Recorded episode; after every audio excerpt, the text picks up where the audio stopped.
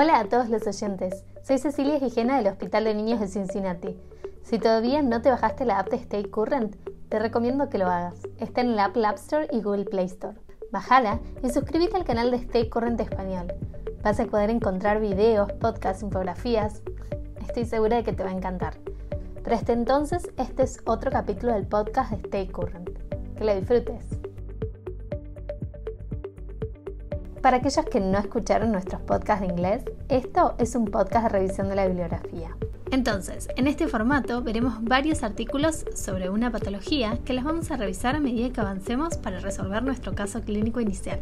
Y para eso nos acompañan dos expertos, el doctor Jorge Godoy Lenz, Hola, soy Jorge Godoy. Un cirujano pediátrico de Chile que trabaja en la clínica alemana, el Hospital Luis Calvo Maquena y el Hospital de la Florida. Y el doctor José Campos. Yo soy José Campos. Otro cirujano pediátrico de Chile que trabaja en el Hospital Doctor Sotero del Río y en la Sociedad Chilena de Cirugía Pediátrica con el grupo Colador Literario, quienes nos ayudaron a elegir los papers de hoy. Y para interrogarlos, me acompaña el doctor Alberto Torres. Bueno, hola a todos, eh, mi nombre es Alberto Torres. Un cirujano pediátrico del Hospital de La Serena, en Chile. ¿Estamos listos? Empecemos. Tenemos un paciente, un día de vida, pesa 3 kilos, es un paciente que tiene un diagnóstico prenatal de atresia de esófago. Cuando nace le hicimos la placa, vimos aire distal, sospechamos ya la atresia de esófago tipo C, está completamente estable y decidimos hacerle la cirugía. Hacemos la disección y vemos la vena ácidos. ¿Qué hacemos? ¿Seccionamos o la conservamos? Hace 20 años cuando comenzamos de rutina cortábamos la ácido. Con el correr de los años eh, comencé yo y muchos otros a realizar anastomosis conservando la vena ácigos. Ahora bien, si eh, la ácigos me molesta, no tengo ningún pudor o problema en seccionarla. Creo que inicialmente a mí me enseñaron a dividirla porque era un, una manera fácil de encontrar la fístula. Ok, veamos el artículo que trajimos. Este se titula El impacto de la preservación de la vena ácidos durante la reparación de una atresia esofágica con fístula traqueoesofágica, una revisión sistemática y metaanálisis, por Kind, de India.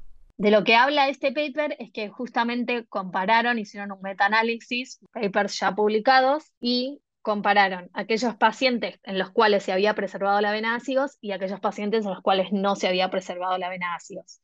Y lo que buscaban es la tasa de complicaciones posterior. Lo que vieron es que preservar o no preservar la ácidos no tenía ninguna relación con las estenosis esofágicas o la fuga anastomótica. Pero había una tasa mayor de neumonitis en aquellos pacientes en los cuales no preservaban la ácidos. Lo que recomienda el paper es preservar ácidos. Este artículo es interesante porque mm, yo antes pensaba que daba lo mismo, pero aquí agrega un argumento más para, para preservarla y para, para, ser conservador. Estoy de acuerdo con lo que dice Nano y mm, pienso que mm, lo que he propuesto ahora que es un punto de retracción, es una alternativa que podría abrir una mayor tasa de mantención de, de la vena. Perfecto. Bueno, Seguimos, ligamos la fístula, tenemos los dos cabos, llegan perfectos, empezamos la anastomosis y pedimos un tubo transanastomótico. ¿Lo pedimos? ¿No lo pedimos? ¿Qué hacemos? Dale, José. Yo siempre pediría un tubo transanastomótico. Encuentro que primero da mucha seguridad porque uno en un espacio pequeño no está tomando la pared posterior. El segundo argumento, una asociación del 7% con estenosis distal y una de las maneras fáciles de descartar es pasar una, una sonda el tercer argumento es eh, descomprimir el estómago. Y creo que para mí el argumento más importante no solamente de poner un tubo transanastomótico, sino que dejarlo después es poder favorecer la, realimentación precoz. Uno de los artículos que trajimos esta vez, la verdad es que apunta completamente en contra de todo lo que estoy diciendo. Así que Respecto al inicio de la anastomosis y la utilización del tubo, concuerdo eh, absolutamente con lo que ha dicho José. Favorece la culturización, descarta la estenosis congénita, permite la aspiración del estómago. Y además facilita técnicamente la sutura respecto a las ventajas eh, de dejar la sonda después en el postoperatorio, sí o no. A mí me gusta dejarla.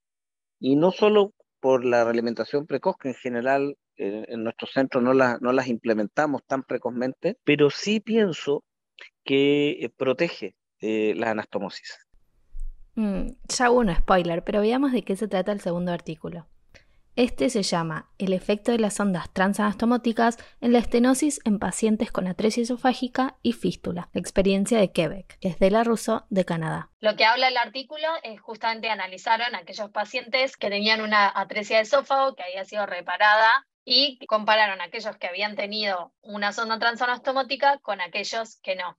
Y lo que vieron, aquellos pacientes en los que se le había dejado una sonda transastomótica tenían hasta tres veces más incidencia de estenosis esofágica posoperatoria. Otra de las cosas súper interesantes es que si bien con una sonda transastomótica los pacientes en general reciben alimentación desde antes, la cantidad de días de NPT fue prácticamente similar o la misma en los dos grupos de pacientes. Es una práctica que a mí me encantaría mantener, pero cuando uno mira este artículo, la verdad es que ajustaron por todo tipo de variables y es un número no despreciable de pacientes, 250 pacientes, que ajustaron por edad gestacional, tensión, long gap o no long gap, complicaciones como filtración, uso o no de mm, inhibidores de bomba, bomba de protones. Entonces, pienso que, que, el efecto de la sonda como un factor de riesgo para estenosis se mantenga aún ajustando por todas esas variables, la verdad es que me cuesta a mí descartar esta evidencia de plano. Este no es el único artículo que ha, que ha hablado de esto, son al menos tres artículos independientes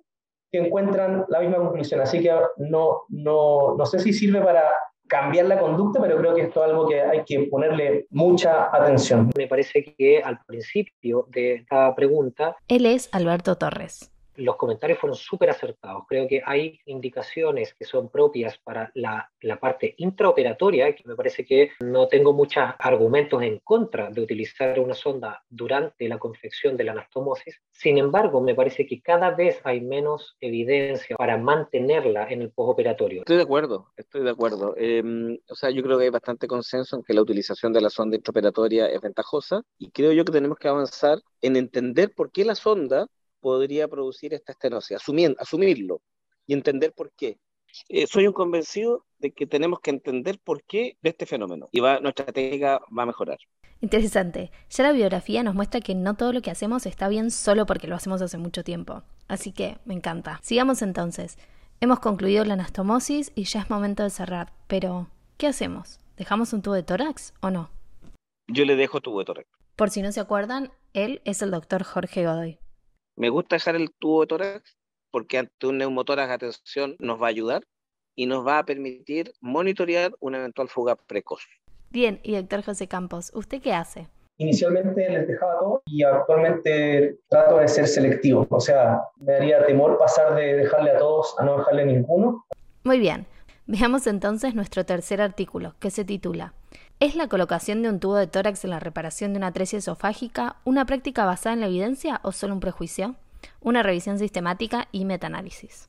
Este artículo lo que evalúa si un tubo de tórax colocado en el momento intraoperatorio beneficiaba o no a los pacientes. Lo que hicieron fue justamente analizar, es un metaanálisis que revisaron seis estudios acerca de reparaciones de atresia de esófago con fístula traqueoesofágica, llegaron a obtener 498 perdón, neonatos y evaluaron aquella diferencia entre aquellos que tenían un tubo de tórax y los que no tenían un tubo de tórax. Y lo que vieron es que no había diferencia en cuanto a las complicaciones postoperatorias, que tampoco había diferencia en la necesidad de colocar algún drenaje si había una fuga. Y lo que sí vieron es que aquellos pacientes que tenían un tubo de tórax tenían mayor tasa de reoperaciones.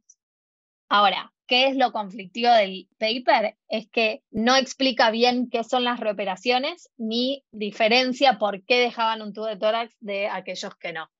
Entonces, eso, como dijo, por ejemplo, José, que él a algunos les deja y a algunos no, puede generar sesgos.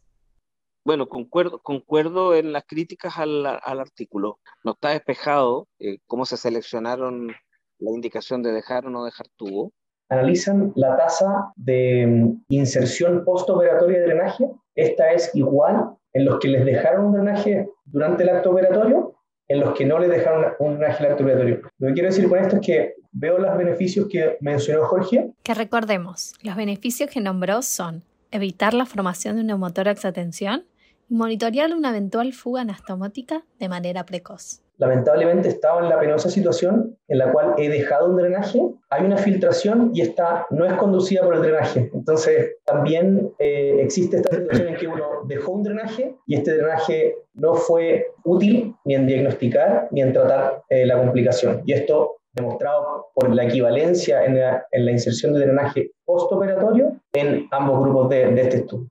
Eh, él establece aquí tres aspectos, ¿cierto?, que, cumpliría el drenaje. Uno sería el diagnóstico, eh, otro sería el tratamiento y el tercero, la complicación misma del drenaje. Ahora, en este artículo en particular, tiene la limitación de que no reportan las complicaciones relacionadas al drenaje mismo. Respecto del diagnóstico, la verdad es que tampoco lo mencionan eh, si es que sirvió para el diagnóstico de todos los pacientes que tuvieron filtraciones.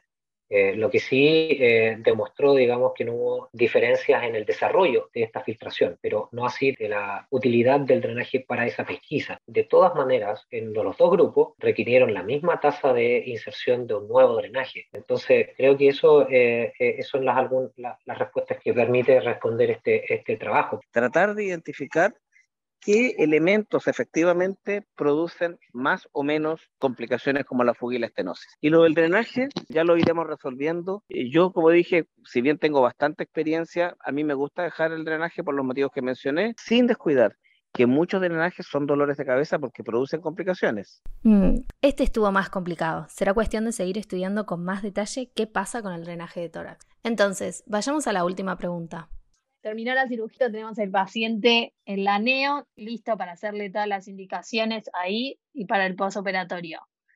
La pregunta es, ¿indico antiácidos? Y si los indico, ¿cuánto tiempo los indico? Sí, pero estoy asumiendo que son bloqueadores de la bomba. Sí, doctor Godoy. Inhibidores de la bomba. Yo le indico antiácidos. Yo también a los pacientes le he dejado eh, omeprazol por harto tiempo, al menos por un año, y esto eh, basado en recomendaciones de expertos. Creo que hay un position statement de, del grupo que se llama NASPGAN, que lo recomienda, e incluso recomienda hacer una endoscopía al año antes de suspender los, los antiácidos. Por eso fue que me sorprendió tanto este, este artículo que va a presentar Cecilia. Creo que se repite un poco la, la lógica que hemos seguido durante todo este podcast de que es difícil es cambiar la conducta, pero al parecer la evidencia apunta en otro sentido. Muy bien. Entonces introduzco el último artículo que se titula La supresión ácida no altera las tasas de estenosis esofágica luego de la reparación de una atresia de esófago con fístula. Un estudio prospectivo multiinstitucional. Y estos son 11 hospitales que lo que hicieron acá en Estados Unidos es evaluar todos los pacientes con atresia de esófago que luego de su reparación recibían o no antiácidos y a su vez compararon entre los pacientes que recibieron antiácidos hasta el alta por tres meses por seis meses o por nueve meses. Y lo que vieron es que no había diferencia en la tasa de complicaciones. Es decir, que darles antiácidos a estos pacientes no modificaba ni la cantidad de estenosis ni la cantidad de fugas. Porque dispara. perdona, yo, yo creo de que todo lo que has dicho se desprende del artículo, pero señalar que porque este artículo dice de que no hay estenosis, y no está indicado dar eh, bloqueadores de bomba, me parece que es un poquito ambiciosa la, la afirmación. Ahora, que no impacte en, el, en la estenosis esofágica, y eh, bueno, este metaanálisis es lo que señala, pero para mí no es un elemento que me diga de que voy a, suspender el uso de omeprazol por este motivo.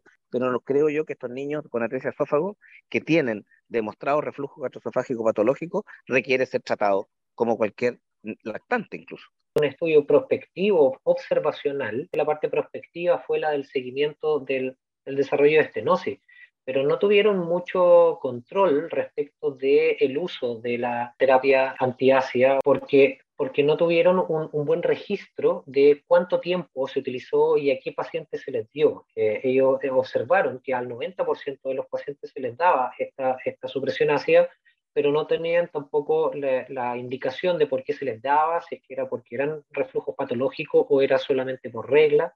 Eh, así que eso, eso falta, eso me falta en el estudio como para demostrar.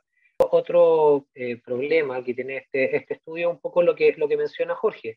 Va a investigar, digamos, la asociación con la estenosis exclusivamente, pero hay otras áreas que el inhibidor de bomba pudiese ser también de, de utilidad eh, y que no fueron estudiados en este, en este trabajo. Así es, así que será cuestión de seguir estudiando.